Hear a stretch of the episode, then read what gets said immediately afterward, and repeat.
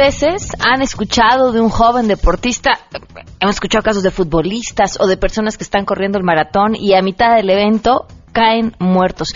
Sin embargo, nuevos estudios que señalan que muchos de estos casos ya había un mal silencioso y que se puede prevenir la muerte súbita en deportistas. De eso hablaremos hoy. Hoy se sabe que uno cada 200.000 deportistas puede tener una muerte súbita. No se pueden perder las buenas noticias del día de hoy. Además tenemos enegrama y muchas cosas más, así que quédense porque así arrancamos a todo terreno. MBS Radio presenta a Pamela Cerdeira en A Todo Terreno, donde la noticia eres tú.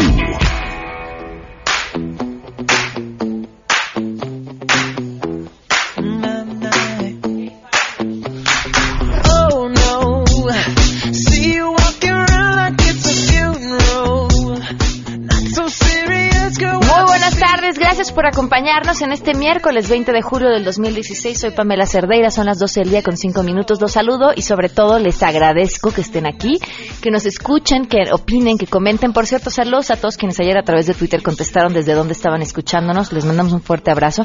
El teléfono en cabina 5166-1025. Mi número de WhatsApp 55 33 32 95 85. El correo electrónico a todoterreno arroba mbs.com y en Twitter y en Facebook me encuentran como Pam Cerdeira. Muchas cosas que comentar. Por supuesto, la nota del día de hoy tiene que ver con la presentación del nuevo modelo educativo que justamente está sucediendo en estos momentos. Más adelante les comentaremos más al respecto. Es un tema sin duda importantísimo eh, hablamos pues ni más ni menos que del cómo de la educación en, nuestro país y de los chamacos, que es lo más importante, cómo formar buenos ciudadanos para el futuro, que es lo que más necesitamos. Oigan, ayer eh, les, en este momento discutíamos acerca de esta nota de proceso en la cual el vocero de Red Familia decía una serie de cosas este, sobre los libros de la SEP, sobre los libros que se utilizan en los rincones de lectura.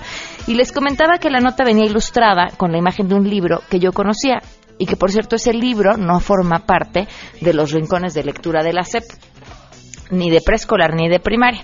Pero no me acordaba el nombre del libro porque lo tenía en mi casa, lo había comprado para mi hija y este no me acordaba dónde estaba. Hoy se lo pedí, mi hija lo encontró de volada y lo tengo aquí. El libro se llama ¿Qué es esto? Un libro para compartir entre padres e hijos, eso dice aquí, de Cecilia Blanco. La sexualidad explicada para niños es un libro de Uranito y es a mí me pareció cuando fui a buscar un libro que hablara sobre sexualidad para niños, me, me pareció lo más completo y además lo más adecuado, que presenta la información sin prejuicios, clara y que, y que a mí me parecía eh, suficiente e importante que mi hija conociera. Y este fue el libro que compré y que aquí tengo la mano y como muchos llamaron para preguntar cómo se llamaba el libro, se llama ¿Qué es esto? Eh, yo no les puedo decir que este sea el mejor libro para hablarles de sexualidad de sus hijos. A mí me funcionó y a mí me gustó. Yo creo que antes de darles un libro pues prácticamente lo que sea un niño, pues uno debería leerlo y, ver que, pues estés de acuerdo con lo que dice, que te guste, que la información te parezca que está presentada de forma adecuada y entonces ya después se los compartes. Yo les sugeriría que con este libro hicieran lo mismo. Bueno, 12 con 8, vamos con la información. Pues después de casi seis horas de mesa educativa entre subsecretarios de Gobernación y de la SEP, integrantes de la Coordinadora Nacional de Trabajadores de la Educación se levantaron de la mesa y amagaron con romper el diálogo si es que el día de hoy el gobierno federal, a través de Aurelio Nuño, presentaba su nuevo modelo educativo. Al término del encuentro, Víctor Manuel Zavala, líder de la sección 18 de Michoacán, expuso que la coordinadora podría salirse de la mesa si es que el día de hoy se impone la presentación de este modelo educativo, como ya se tenía planeado, ya que aún no está avalado por todos los el día de hoy, cuando vemos que la mesa ya no puede avanzar, fuimos muy claros y el posicionamiento es que mañana no presenten el modelo que quieren ahora imponer, pasar a consulta cuando nadie lo conoce, cuando nadie sabe quién lo construyó y ahora consulta es volver a imponer de manera anárquica una situación que no se ha construido. Nosotros estamos en el planteamiento de sí construir ese modelo educativo, esa transformación educativa con todos los sectores. A su vez, Enrique Enríquez, líder de la sección 9 de Ciudad de México, señaló que van a valorar si el día de hoy, dependiendo también del anuncio que hagan las autoridades, autoridades de la SEP si continúan en las mesas de negociación que se tienen previstas para el día de mañana. Durante este encuentro, los machos entregaron a las autoridades federales un documento con la ruta del proceso de construcción del proyecto de educación democrática. El subsecretario de Educación Básica de la SEP, Javier Treviño, dijo en contraste que la instalación de la mesa fue todo un éxito, aunque dejaron muy en claro a los maestros que no habrá acuerdos fuera del marco constitucional. Cualquier mejora en los procesos de implementación de la reforma educativa tienen que ser en el marco de pleno respeto a lo que ha establecido la Constitución y las leyes reglamentarias en la materia. Cabe mencionar que para el día de hoy no se tiene programada ninguna mesa, sin embargo, pues está a la espera a ver cuál va a ser la reacción de los docentes luego de este anuncio que van a hacer en la Secretaría de Educación Pública. Para Noticias MBS, Hatsiri Magallanes. El destino educativo de cerca de 35 millones de alumnos desde el preescolar hasta el bachillerato entrará a debate desde este día, una vez que la Secretaría de Educación Pública presente los lineamientos del modelo educativo a la reforma que ha impulsado el actual gobierno. Para 1.600.000 profesores representados en el Sindicato Nacional de Trabajadores de la Educación, es fundamental que la transformación del sistema educativo se realice con un respeto irrestricto a la ley. Escuchemos a la maestra Silvia Luna. Vamos a escuchar, pero el irreductible para los maestros, para el Sindicato Nacional de Trabajadores de la Educación, es que, se, que sea congruente con el artículo tercero constitucional. Esa posición filosófica es irrenunciable porque ese es el sustento de la escuela pública y del patrimonio social de los mexicanos. Les ha informado Rocío Méndez. El líder del Partido Verde en la Cámara de Diputados, Jesús Esma, refrendó que su partido político va a presentar una iniciativa ante la Comisión Permanente para armonizar la ley y establecer el derecho a la libre manifestación y que este no podrá estar por encima de otros derechos de las demás personas, por ejemplo, a la libre circulación. El diputado Sesma Suárez, de viva voz, dio detalles de la iniciativa a presentar este día ante la Comisión Permanente y que, bueno, pues en términos llanos, busca regular las marchas. Escuchemos. Que no pueda hacerse manifestaciones en carreras primarios o que se utilicen las dos vías ida y vuelta ni federales, que se pueda contemplar que no pueda hacerse manifestaciones en zonas económicamente primordiales, como es el caso de Oaxaca. Y en cuanto al noveno constitucional, lo que estamos previniendo ahí es que no se podrá prohibirse la libertad de manifestarse ni la libertad de expresión, pero hay que hacerlo sin que perpiquen a otros derechos. Informó Angélica Melín. Elementos de la Policía Federal Ministerial de la PGR decomisaron 26 millones de cigarrillos de origen ilegal que se encontraban en una bodega localizada en la calle Guinea, en la colonia Romero Rubio de la delegación Venustiano Carranza.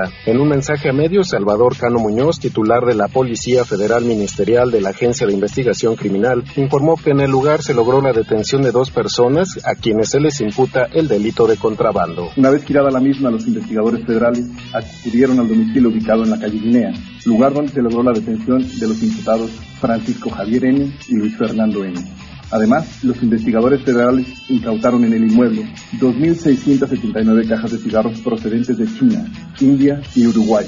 Cada caja contiene 50 paquetes, con 10 cajetillas cada paquete, y a su vez, cada cajetilla 20 cigarros, lo que es equivalente a 26.790.000 unidades aproximadamente.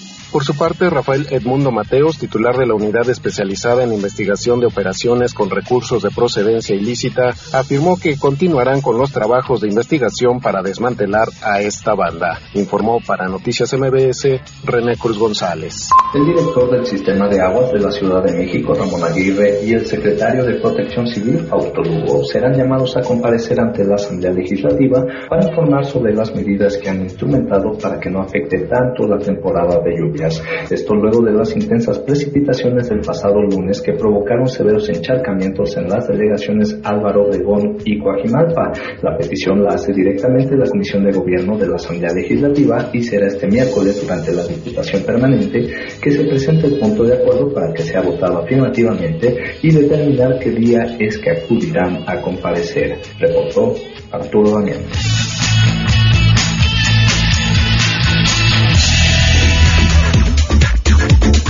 12 del día con 13 minutos. Por cierto, saludos hasta Denver. Eh, muchísimas gracias por acompañarnos. A Guillermo también. Eh, te mandamos un beso y un abrazo. Saludos, muchísimas gracias.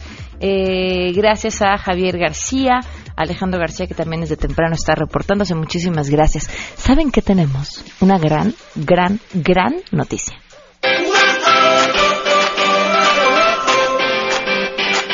Me da muchísimo gusto recibir nuevamente, aunque no lo habían tenido ustedes la, la oportunidad de escucharlo, a Isidro Velázquez Díaz. Bienvenido, ¿cómo estás? Muchas gracias, Pam. Muy, muy bien, gracias por el espacio. Isidro es ingeniero y está ahora de pie en lo que podríamos llamar una silla, un pede- ¿cómo? Bipedestador. Bipedestador. ¿El nombre se lo inventaron ustedes también o No, no, ya eh, existía? Ya existe ese, ese nombre en todo el mundo. Ok, a ver, eh, este Isidro, comencemos por tu historia. Cuéntanos, tú estudiaste ingeniería.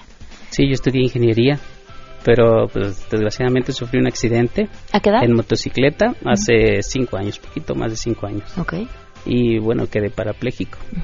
Entonces mi lesión es eh, a nivel de T3 más o menos, arriba de las tetillas. Ok.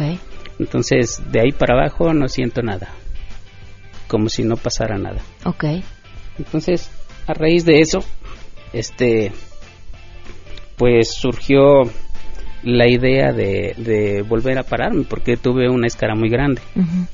Entonces no había de otra más que volver a levantarme.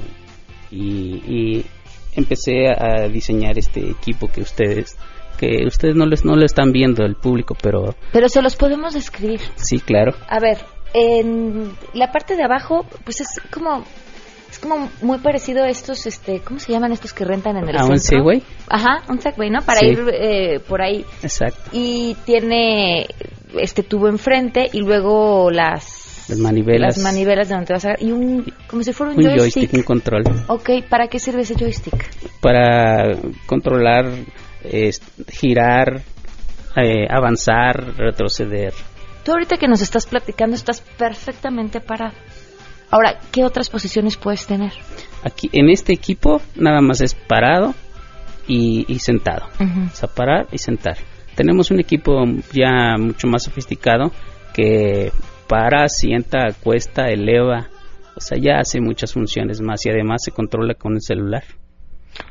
¿Cómo con un celular? Sí, tiene una, tenemos una aplicación, desarrollamos una aplicación en conjunto con muchos ingenieros. Ya, de hecho, ya nuestro grupo de movilidad humana ya es bastante grande.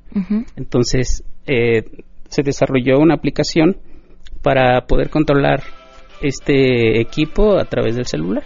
Ahora, ¿hay equipos como este que me estás platicando, como el tuyo, aquí en el mercado en el país? Aquí no hay. En el mundo sí hay. Sí hay. Hay en Estados Unidos, en Turquía, en diferentes lugares sí hay. ¿Cuántos han hecho ustedes? Tenemos ya tres diseños. Ok. Sí. ¿Y la idea cuál es? La idea es poder, poder parar a las personas. Ujú. ¿Qué beneficios tiene todo esto? Son muy grandes los beneficios realmente, porque podemos tener un buen flujo intestinal, un- una irrigación sanguínea perfecta. Tú me hablabas de la, la ocasión anterior en la que tuvimos la oportunidad de platicar de otros beneficios que no tienen que ver con el tema físico, sino con el emocional. Sí, sí, desde luego. Imagínate el ver a las personas al mismo nivel, al, sí, que te pueda yo saludar como siempre, como siempre saludamos al, al- al nivel de las personas, ¿no? Entonces, e- eso es bien importante para, para nosotros los discapacitados, porque nos hace sentir bien, o al menos a mí me hace sentir súper. Ahora, ¿están buscando fondos para poder hacer esto a mayor escala? Eh, de hecho, nosotros obtuvimos fondos en 2015 del CONACYT para poder hacer dos prototipos. El prototipo que ya te mencioné que, que hace todas las funciones que ya te comenté. Ok. Si se meten ustedes a la página de noticiasmbs.com, pueden ver la webcam y a través de la webcam ver de este, ¿cómo fue? Bipedestador. Bipedestador. eh, eh, que Isidro nos está mostrando y que nos está contando cuáles son sus beneficios. Entonces, la gente puede ya conseguirlo. Si hay alguien que quiera uno, puede ponerse en contacto con ustedes. Estamos en eso, sí se pueden poner en contacto con nosotros a través de nuestras redes sociales. ¿Cuáles son? Que son Movilidad Humana. Ok. En, en Twitter, en, en Facebook, en, en todos lados pa- aparecemos como Movilidad Humana. Isidro, ¿en qué momento pasa uno de la tragedia a- al cambio? A decir, ok, la estoy pasando muy mal, eh, la vida me hizo una mala jugada, pero voy a aprovechar mis conocimientos y voy a cambiar no solo mi vida, sino la de otros. Eh, yo creo que es por necesidad básicamente. Eh, la necesidad es la madre de todos los inventos. el que no inventa por necesidad es que es un genio y estos hay muy pocos. Entonces, todos los inventos que se hagan prácticamente son por necesidad. ¿Sí? Y, y, aquí yo tenía la necesidad de estar bien para con mi familia, con mi esposa, con mis hijas. Eh, yo tenía que estar bien, por eso fue que que empezamos a desarrollar este, estos equipos. Me imagino que además te da una independencia impresionante. Pues ya me le pude escapar a mi esposa. Qué bárbaro, Isidro. Muy bien. Pues te, agradezco mucho de verdad que, hayas compartido esto con nosotros, que ojalá más gente pueda ponerse en contacto contigo. Y felicidades. Muchas gracias. Gracias, Isidro. Gracias por el 12 con 19, vamos a una pausa y continuamos a todo terreno. Más adelante, a todo terreno. ¿Han oído hablar de la muerte súbita en deportistas? Así, a medio maratón, una persona dedicada al deporte, que ha entrenado, que lleva una buena nutrición y de pronto ahí, en medio de un evento importante, su vida se acaba. ¿Se puede prevenir? Esa es la pregunta y les hablaré en su regreso. Hoy se sabe que uno cada 200.000 deportistas puede tener una muerte súbita. Pamela Cerdeira es a todo terreno. Síguenos en Twitter, arroba Pam Cerdeira. Regresamos. Pamela Cerdeira regresa con más en A Todo Terreno, donde la noticia eres tú. Marca el 512-1025.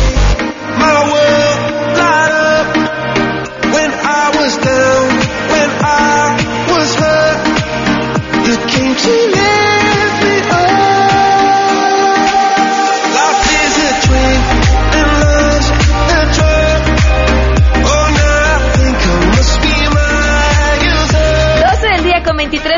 continuamos a todo terreno. Gracias por estar con nosotros. El teléfono en cabina 5166125.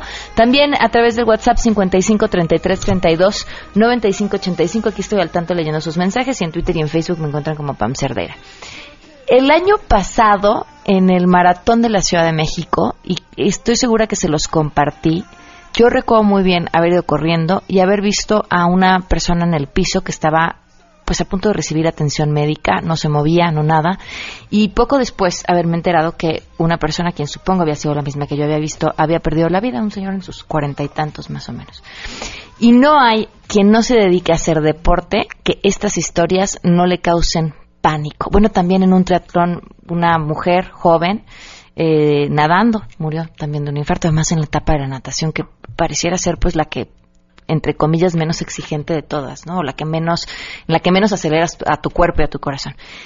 Cualquiera que haga deporte, esto le aterra porque finalmente el deporte es lo que siempre nos dicen que nos acerca a una vida sana. Entonces en nuestra cabeza no hace sentido pensar que cualquiera que esté llevando un estilo de vida suficientemente sano como para poder correr un maratón o para hacer un triatlón o correr una carrera, eh, pueda llevarse la vida en ello.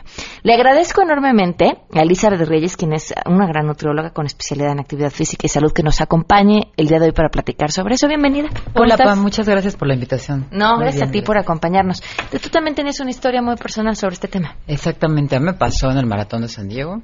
Eh, estaba yo ya calentando para entrar al corral, cuando de repente veo un señor con una niña que me llamó la atención muy bonita y se despide de ella, se la pasa a su esposa empezamos a correr y todo, entra a mi carril, de hecho, por eso me di cuenta de él. Y entonces, cuando veo en el, en el kilómetro treinta y tantos, veo que se hace una bola, una multitud, y estaba el mismo señor que había visto en la salida en el, en el piso. Y ya había tenido un evento de muerte súbita. Entonces, a partir de eso es que yo empiezo a buscar como prevenir mucho más en los atletas, en los que yo llevo. Y me doy a la labor de buscar ¿Qué se podía hacer como para prevenir este tipo de problemática? Que además, como dices, es algo que nos da temor a todos, que no hay un deportista que no le haya tocado un evento, eh, pero es una cifra en realidad baja comparado con a lo mejor lo que te puede provocar la muerte por diabetes o la muerte por otra causa, por accidentes, por ejemplo, de auto, ¿no? Y sin embargo, ya hay estudios que se empezaron a hacer en España donde decían que efectivamente, por ejemplo, un electrocardiograma no era suficiente para poder detectar que si teníamos o no riesgo de muerte súbita. Y ellos inventan una prueba donde es en situación real, donde te hacen un electro en condiciones de entrenamiento o de estrés que bueno, tú sabes que aunque no vamos a ganar, ¿no? Los que lo hacemos por gusto, sí nos genera cierto estrés y cierto cambio. Por ejemplo, la noche antes de tu maratón o de tu triatlón no descansas como debes de descansar o comes una carga de carbohidratos mayor, o tienes como factores que pueden provocar este riesgo. Claro, porque además cuando te hacen el electro, que te vas a hacer un check-up o te vas a hacer una prueba de esfuerzo, pues sí estás en una caminadora, pero estás, ¿qué? Exactamente. 10 minutos y se acabó el asunto. Sí, esta prueba te mide 10.000 latidos y es además en condiciones reales. Por ejemplo, la otra prueba que hacemos en el consultorio, que es la de VO2 Max, yo hasta te mando una lista donde digo exactamente qué debes de hacer un día antes. Debes de descansar, estar, no entrenar un día antes, ¿no? Como todo es la situación perfecta. Incluso el clima del consultorio, pues no cambia, es es bastante cómodo, a diferencia de un triatlón donde ya tienes el factor de deshidratación también. Claro.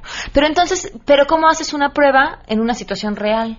Es un tipo de tecnología, puedo decir el nombre, se llama Nubo, y es un chaleco que es ultraligero, tiene un sensor, no tiene cables, y, y entonces yo lo que hago es que, por ejemplo, si tú acostumbras a correr en la montaña, voy con mi computadora, te conecto, te pongo el chaleco, y ya te vas a la montaña.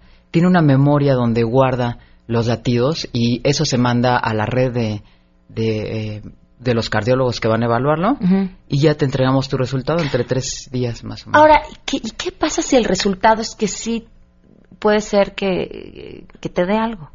Eso es súper importante porque no te detienes. Yo creo que algo que nos da temor también a los deportistas es que te diga, ya no vas a poder hacer ejercicio. No, y somos unos salvajes. Creo que todos, eh, la gente que nos escucha que, que, que corre, que hace algún tipo de deporte, no nos dejará mentir te obsesionas tanto que si te lastimas una pierna un día antes, no dices, me lastimé la pierna, voy a descansar, dices, a ver quién me inyecta algo para poder correr o para poder hacer lo que voy a hacer. Sí, exacto. En Holter Sport, que ya detectaron este año ocho casos, los ocho casos han podido seguir hacer, seguir entrenando, seguir este, haciendo su deporte. ¿Qué cambian? Lo único que tienes que hacer es ir con tu cardiólogo. O sea, después de que tengamos un resultado donde ya tienes una arritmia o algo que se haya detectado, lo único que cambia es que tienes que tomar un, llevar un tratamiento. Ir con tu cardiólogo favorito y que te dé un tratamiento. A ver, me decías de las cifras en el mundo de muerte súbita. Sí, el tema es que ha aumentado precisamente porque tiene que ver con la cantidad de participantes ahora en el deporte. ¿Por qué lo hemos visto ahora en las carreras muy seguido? ¿Por qué carreras cada fin de semana? ¿Por qué carreras cada fin de semana? O porque el maratón, por ejemplo, hace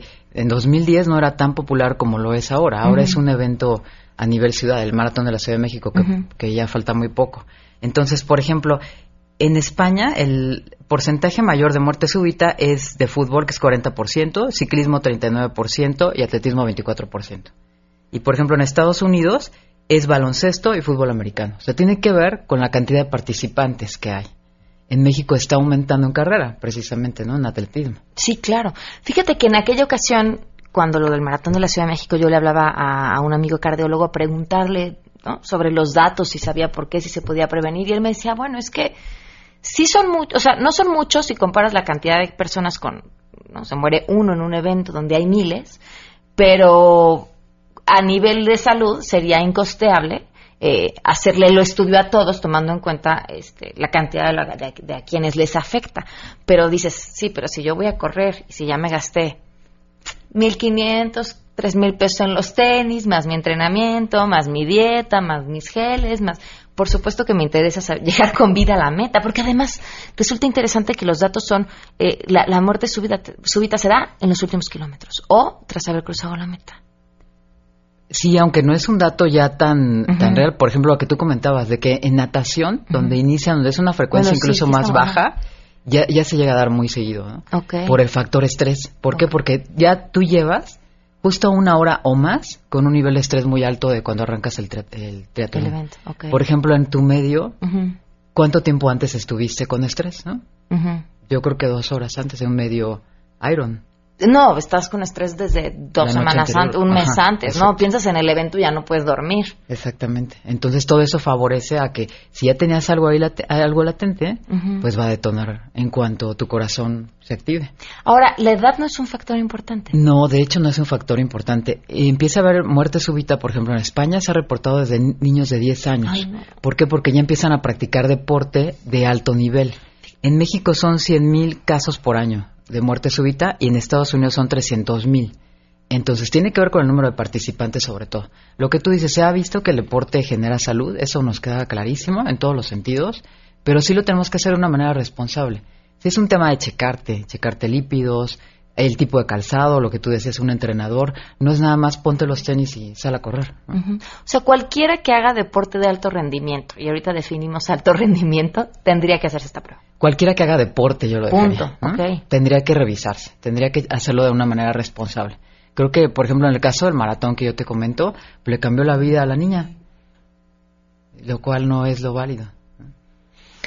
Híjole, que te- bueno, que sí, es terrible, pero qué bueno que hay una manera de prevenirlo. Entonces, a ver, abarquemos de una vez todo, porque aprovechando además que tu especialidad es en el tema de la diabetes y demás, ¿qué tendría que hacer? Seguro muchos de los que nos están escuchando van a correr estos últimos días de agosto el maratón. ¿Qué tienen que hacer? Tienen que ir con un médico para que les haga una valoración general, hacerse una química sanguínea al menos de 27 elementos. Por supuesto, ponerle mucha atención a la glucosa, que ese es un dato importante. En México se estima que tardan o tardamos 10 años en saber que una persona padece diabetes. Hasta que no ya hay síntomas, porque además son enfermedades silenciosas, como esto de, la- de los problemas cardiovasculares. Hasta que no tenemos síntomas es que pensamos que estamos enfermos. Ok.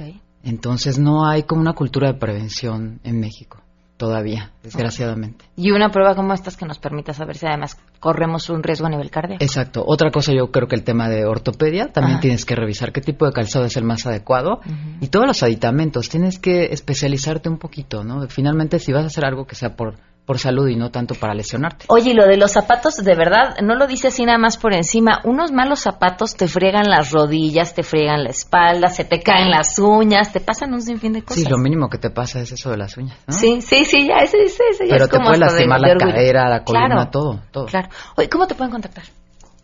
Por el Twitter puede ser arroba NutriErc. Perfecto. Elizabeth, muchísimas gracias. Gracias a ti, Pam. Gracias por habernos acompañado. 12 con 33 volvemos. Si te perdiste el programa A Todo Terreno con Pamela Cerdeira, lo puedes escuchar descargando nuestro podcast en www.noticiasmbs.com. Estamos de regreso. Síguenos en Twitter, arroba Pam Cerdeira, Todo Terreno, donde la noticia eres tú. Continuamos. Estábamos hablando acerca de cómo cuidarse, de hacer deporte. Y miren, ya no nos hicimos hincapié en la comida, pero el 80% es lo que comes. Dime, ¿cómo, ¿cómo es lo que, lo que comes es lo que eres o lo que comes es como... Por ahí va. Eres lo que comes. Eres lo que comes. Rodolfo Barona, bienvenido. Gracias por acompañarnos. Muchas gracias, Pamela. Pues con mucho gusto, en verdad, porque hoy vamos a compartir algo muy positivo para toda la audiencia. ¿Y por qué positivo? Porque antes que nada les quiero preguntar, ¿se imaginan ustedes utilizar frutas, verduras, legumbres, leguminosas en pro de la salud? ¿A qué me refiero? Vamos a prevenir, controlar y curar diversas enfermedades. Obviamente las medicinas extraen sus sustancias activas de lo natural. Claro. Entonces aquí vamos a ir directo a la fuente. Como bien decía Hipócrates, haz de tu alimento tu medicina, que tu medicina sea tu alimento. Esa es la propuesta de nuestro manual Soy Sano, el cual les quiero exponer el día de hoy. Realmente vale mucho la pena. Por ejemplo, ¿sabían ustedes que para gente que, que quiere bajar de peso de forma radical tenemos la berenjena, la alcachofa o incluso la piña que activa el metabolismo? Ay, además son deliciosas las tres. Son muy buenas. Y aquí en nuestro manual Susano tenemos programas terapéuticos eh, y nutricionales que duran aproximadamente 15 días. Y con estos 15 días vamos a bajar de 2 a 3 kilos de manera natural. Y pongan mucha atención, ahí les va el tip, se los voy a pasar directamente. La berenjena tiene en la cáscara una sustancia activa, se llama lipasa, que es una sustancia que fulmina las grasas, ayuda incluso a limpiar la sangre, desintoxicar el hígado. Y, y el tratamiento es muy sencillo. Vamos a tomar una berenjena, la cortamos en cubitos, la ponemos en un frasco de vidrio, no de plástico, porque luego ahí se queda la lipasa pegada en el plástico, tiene que ser de vidrio, con un litro de agua. Lo dejamos una- un día completo, ocho horas, realmente es una noche, y al día siguiente toda la lipasa, esta sustancia activa que es, es un poco oscura, es lo que... el- ahora sí que la parte negra de la cáscara es la lipasa, se queda en el agua, y esta agua le agregamos el jugo de un limón para activar las sustancias activas y la tomamos como agua de uso todos los días. Aparte es fresca, bastante rica, si se mete en el refrigerador, da un... O sea, Sabe bien. Sabe muy bien y es un sabor diferente. La gente está acostumbrado a todo lo, dulce, dulce, dulce. Bueno, este es un sabor muy curioso, muy, muy bueno, muy interesante, muy fresco, pero que baja de peso radicalmente. Entonces, Oye, además, qué rico. Lo que estoy viendo es que además traen, por ejemplo, para algo de lo que pareciera que todos padecemos, sobre todo en esta ciudad, de enfermedades respiratorias también tienen buenas recetas. Exactamente. Por ejemplo, hablando de enfermedades respiratorias, tenemos un jarabe de piña.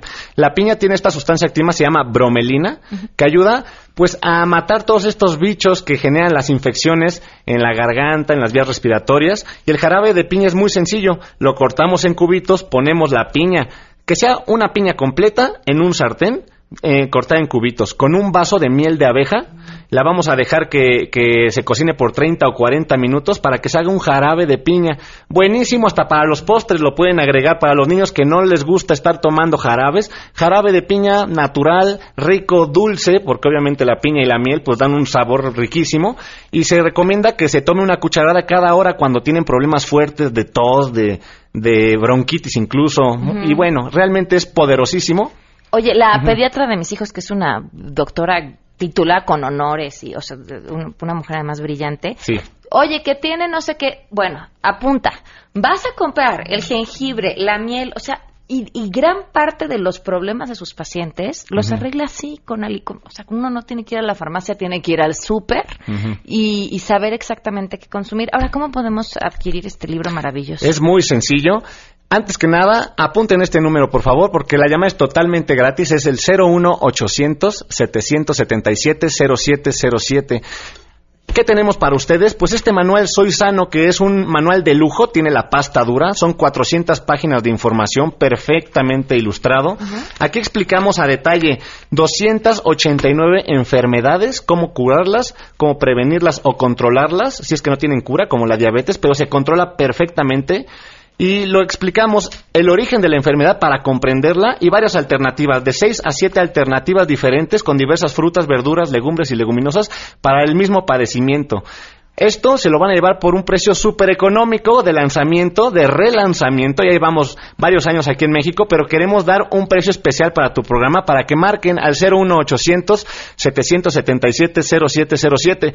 Pero bueno, ¿qué se van a llevar en la compra del manual? Les vamos a incluir de regalo un libro de la gama Soy Sano que se llama Paz Interior. Este es de superación y autoestima para que hagan un equilibrio en mente, cuerpo y espíritu y además sean sanos con, con, la medicina natural. Se lo llevan totalmente de regalo. Y por si esto fuera poco, los gastos de envío también van por nuestra cuenta pero traemos algo extra. ¿Te parece bien si le damos a las primeras 50 personas que ordenen en este momento al 01800 777 0707 un libro extra? Es un regalo sorpresa de la gama Soy Sano, donde van a ver cómo aplicar de forma directa la medicina natural en la comida. Nada más ese es el tip porque es sorpresa. Se lo llevan de regalo. O sea, tres por uno se van a llevar. Tres por uno. Y lo mejor de todo, vamos a ahorrar muchos dolores innecesarios, visitas innecesarias al doctor, mucho dinero porque mientras se alimentan están ganando salud. Así que aprovechen esta gran promoción 01800 777 0707 y llévense sus regalos. Manual Soy Sano, libro Paz Interior, libro, sorpresa, de regalo, aparte de gastos de envío y por si fuera poco, 10% de descuento adicional si pagan de contado. Pues aprovechen. Rodolfo, muchas gracias por Muchas gracias a ti, Pamela. 12 con 43. Si te perdiste el programa A Todo Terreno con Pamela Cerdeira, lo puedes escuchar descargando nuestro podcast en www.noticiasmbs.com. Pamela Cerdeira regresa con más en A Todo Terreno, donde la noticia eres tú. Marca el 5166125. 12 al día con 46 minutos. Me da muchísimo gusto recibir en este espacio un gran arquitecto y además un hombre comprometido con, pues, pues con todo, ¿no? Con el país, con la educación y siempre buscando desde su profesión que lo que está a su alrededor sea mejor. Juan Carlos Baumgartner, bienvenido, ¿cómo estás? Hola, bien, gracias. Gracias, por, acompañarnos. gracias por invitar. Yo había tenido la oportunidad de platicar contigo acerca de los espacios educativos y cómo la arquitectura influye en ello. También nos has platicado en las oficinas. Y bueno, creo que hoy más que nunca eh, el tema de los espacios en el ámbito educativo es más que importante, ¿no? Sí, está sucediendo una revolución a nivel mundial en la que mucha gente se está empezando a dar cuenta que hay una correlación entre aprendizaje y el entorno, que en una escuela el entorno es la arquitectura. ¿no? ¿Y cuál es el ideal? Pues mira, hay este, muchos, muchas eh, teorías. Eh, lo, que está, lo que se empezaron a dar cuenta es que hay muchas teorías pedagógicas de cómo, de cómo transformar la educación, que todas tienen una correlación con la arquitectura. Y entonces como que de alguna manera no se había llegado a, entender este, mucho de la correlación, pero cuando empezaron a aplicar estas nuevas teorías, ¿no? hay una, por ejemplo, de aprendizaje social, que la gente aprende en su vida, alrededor del 50% de lo que aprendes en tu vida, lo aprendes en ambientes eh, sociales, no en ambientes formales Ok. Si tú volteas y ves una universidad o una escuela, toda está hecha de ambientes formales, aulas, fundamentalmente. Eh, pues lo que estamos haciendo es tirar a la basura la, la- la- la posibilidad de, de 50% del, ap- de- del aprendizaje. Entonces, se está replanteando cómo deberían de ser las escuelas en ese caso en específico. Pero así hay alrededor de 15 teorías pedagógicas que están cambiando la forma en la que, en la, que la gente está educando y la gente aprendiendo y que todas tienen una correlación con algún, algún elemento arquitectónico. ¿Cómo son las escuelas que hayas tú visto o algún ejemplo que nos puedas comentar que esté a la vanguardia en esto? Mira, eh, donde, donde hemos estado trabajando mucho es con, con, con la gente en Finlandia. Este Y ahí, pues tú ves un poco lo que está sucediendo ya en algunos años en, en oficinas. ¿no? Lo que ves de repente en un Google y, el, y, y volteas y ves una oficina tradicional. Como eso mismo que está sucediendo. Cuéntanos cómo es Google para que la gente también Bueno, lo vea. eh, ya no, no, no tienes espacios que sean únicamente de trabajo formal, ¿no? Porque además la gente ya tiene mucha movilidad, entonces trabaja en, en muchos espacios. Hay muchos espacios sociales, este, de colaboración, eh, hay muchos espacios para inspirar a la gente, ¿no? El problema, si tú vas a una universidad, ¿no? Eh, yo, yo estudié en la UNAM y quiero muchísimo a la UNAM, pero, pero es para deprimir a cualquiera, ¿no?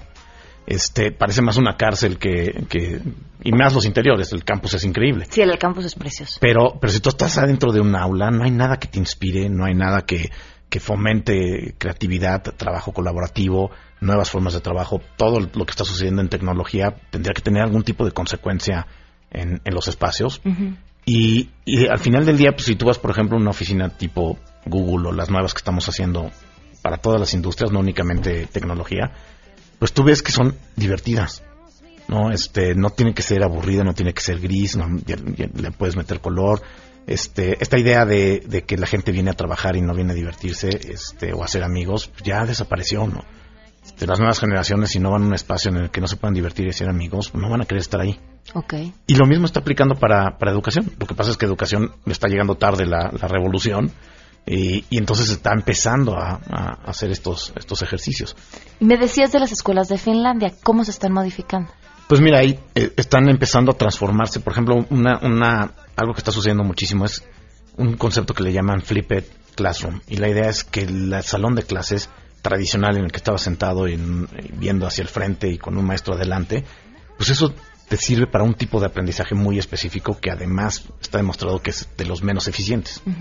Entonces, si lo que está empezando a suceder es que las aulas ya no tienen a una persona en el frente, sino que se vuelve más un coach y de repente la- los alumnos empiezan a trabajar más por equipos y los que presentan las clases son los alumnos. Ok. Entonces les van dejando la tarea y el maestro empieza a ser un facilitador más que este, esta figura autoritaria.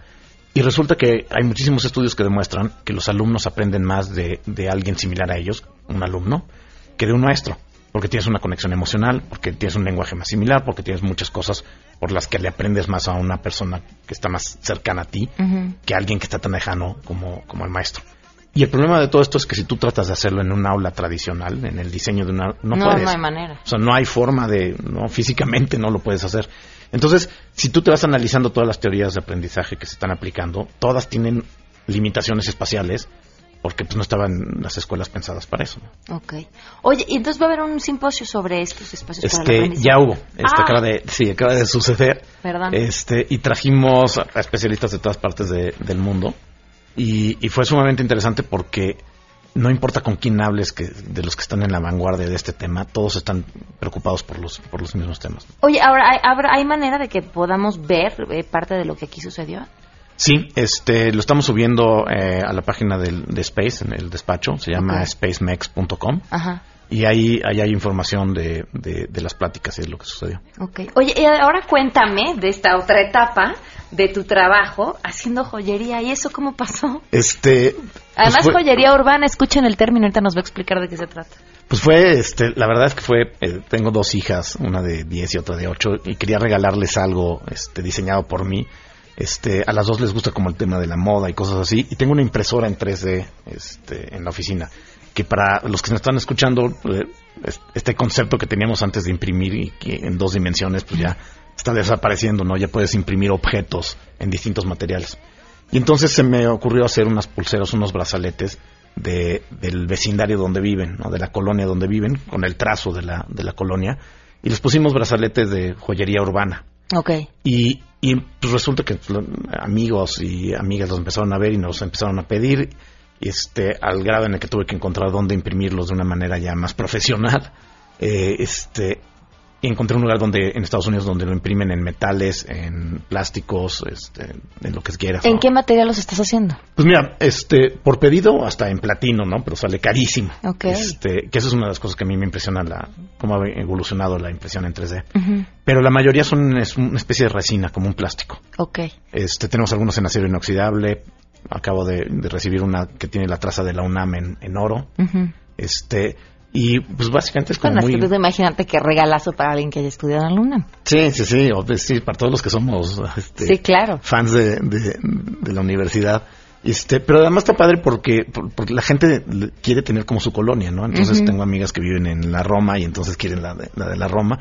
Y de repente nos buscó este el MUAC, el Museo de, de la UNAM, este, para, para pedirnos que pudieran, pusiéramos la joyería a la venta en, en, en el museo. Ok. Entonces en el MOAC pueden encontrar la, la joyería. Y ya se volvió, pues ya, ya tengo una línea de, de joyería, ya me están pidiendo cada vez más cosas. Nada más tienes brazaletes por el momento. Brazaletes, unos dijes Ok. y este y algunas otras cosas que unos corazones y este como si no tuviera suficiente que hacer, estamos Ya jugando sé, con joyería. por la vida de pronto escoge los caminos que uno debe tomar. Pero está ¿no? padre, está muy divertido. Oye, ¿y también por internet pueden verlas? Este, sí, en Instagram, eh, space-bajo, no, space-mex, Ujú. este, ahí, ahí, ahí están, pueden mandar un mensaje si les quieren comprar también por ahí. Te preguntaba, ¿qué, ¿qué colonia es la más bonita o cuál te parece más estética en un brazalete? Eh, hijo, me cuesta trabajo porque hay unas que son, por ejemplo, el Pedregal es súper orgánica, entonces se ve, se ve rara, se ve como, como con muchas formas orgánicas. La UNAM está muy padre, porque además ves, decidí tomar el, el, el, este, el estadio y entonces ves, ves la traza del estadio y ves las, las islas y tienes cosas padres, pero también es como más orgánica. Y luego tienes otras como la Roma que son súper, este, una retícula como muy ordenada. San Ángel también es una, una ordenada. Este, Polanco tiene una mezcla, entonces es por donde está el Parque Lincoln y, y toda esa zona de repente cambia un poco. Entonces hay como para todos los gustos. A mí me gusta mucho el Pedregal. Ok. Oye, pues hay que, hay que seguirlo de cerca. ¿Qué más tienes entre manos, Juan Carlos? Pues eh, estamos eh, haciendo una alianza con MIT y con Harvard para, para unos estudios que van a tratar de ligar o encontrar una correlación entre felicidad y diseño. Este, si la pregunta es si lo que puedes, si lo que diseñas en un espacio puede tener connotaciones en la felicidad de las personas. Este, creemos que sí, pero queremos hacerlo de una manera como muy científica con, con Harvard, con Ciencias de la Felicidad, que es esta, esta área de la universidad que están preocupadísimos por tratar de entender la felicidad de las personas y, y, y qué influye en ella. ¿no? Entonces ya estamos empezando a trabajar con ellos y yo creo que vamos a tener cosas muy interesantes. ahí. Oye, nos mantienes al tanto, por favor. Sí, sí, seguro. Sí. Muchísimas gracias por habernos acompañado. Gracias a ti. Gracias, son las 12.56, me despido, se quedan en compañía de Alejandro Cacho, soy Pamela Cerder, esto fue a todo terreno y mañana a las 12 los esperamos.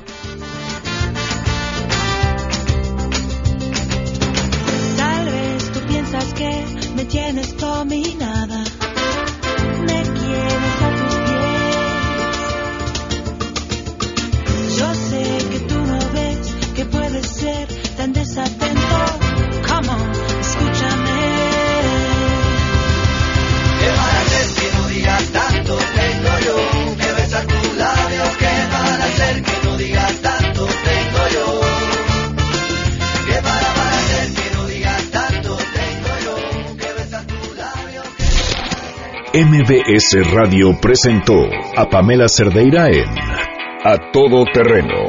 Te esperamos en la siguiente emisión, A Todo Terreno, donde la noticia eres tú. MBS Radio, en entretenimiento, estamos contigo.